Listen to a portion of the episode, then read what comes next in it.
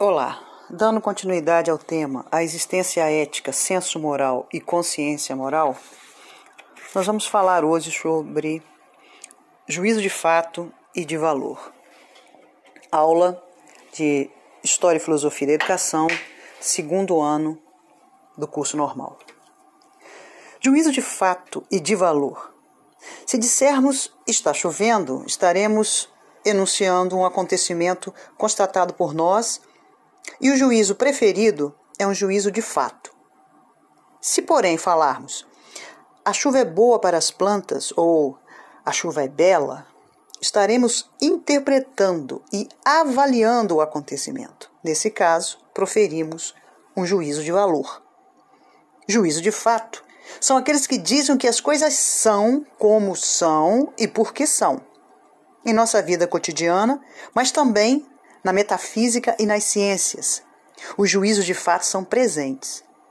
Diferentemente deles, os juízos de valor, avaliações sobre coisas, pessoas e situações, são proferidos na moral, nas artes, na política, na religião.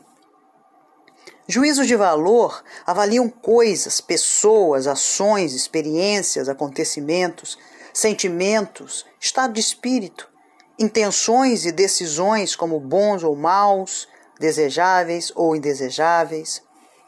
Os juízos éticos de valor são também normativos, isto é, enunciam normas que determinam o dever ser de nossos sentimentos, nossos atos, nossos comportamentos. São, ju são juízos que enunciam obrigações e avaliam intenções e ações segundo o critério de correto e do incorreto.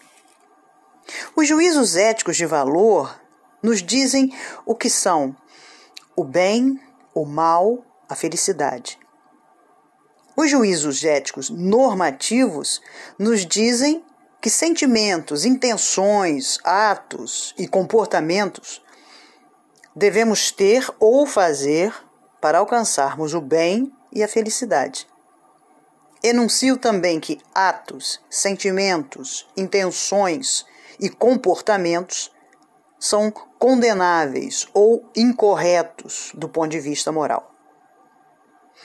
Como se pode observar, senso moral e consciência moral são inseparáveis da vida cultural, uma vez que, que esta define como seus membros os valores positivos e negativos que devem respeitar ou detestar.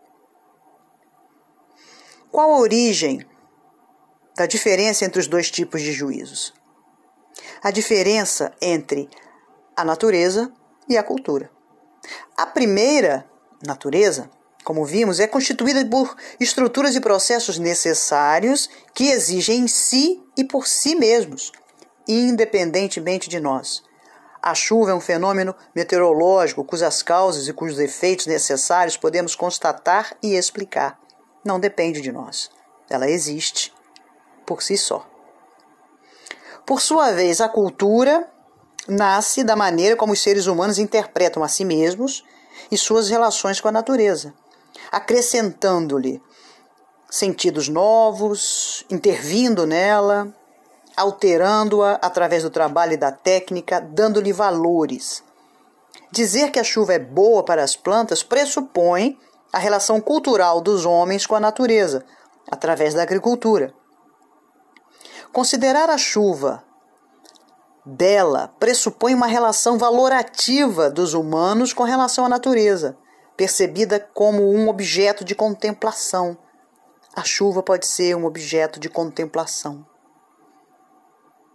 Frequentemente, não notamos a origem cultural dos valores éticos, do senso moral e da consciência moral, porque somos educados ou cultivados para eles e neles, para o senso moral e dentro da consciência moral, como se fossem naturais ou fáticos, existentes em si e por si mesmo, para garantir a manutenção dos padrões morais através do tempo e de sua continuidade de geração a geração, a sociedade ou as sociedades tendem a naturalizá-los. A naturalização da existência moral esconde, portanto, o mais importante da ética, o fato dela ser criação histórico-cultural.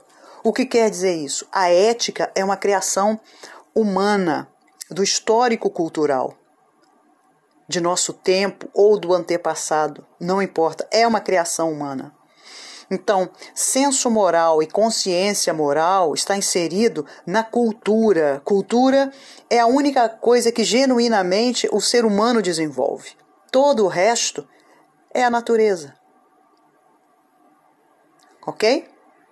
Nós não podemos naturalizar a existência moral, porque ela não é natural, ela não vem da natureza, ela vem da cultura. E a cultura é feita por nós.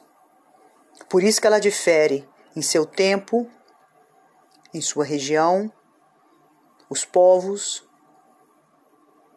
Isso é cultura. Cultura é a única coisa criada por nós humanos. Ok?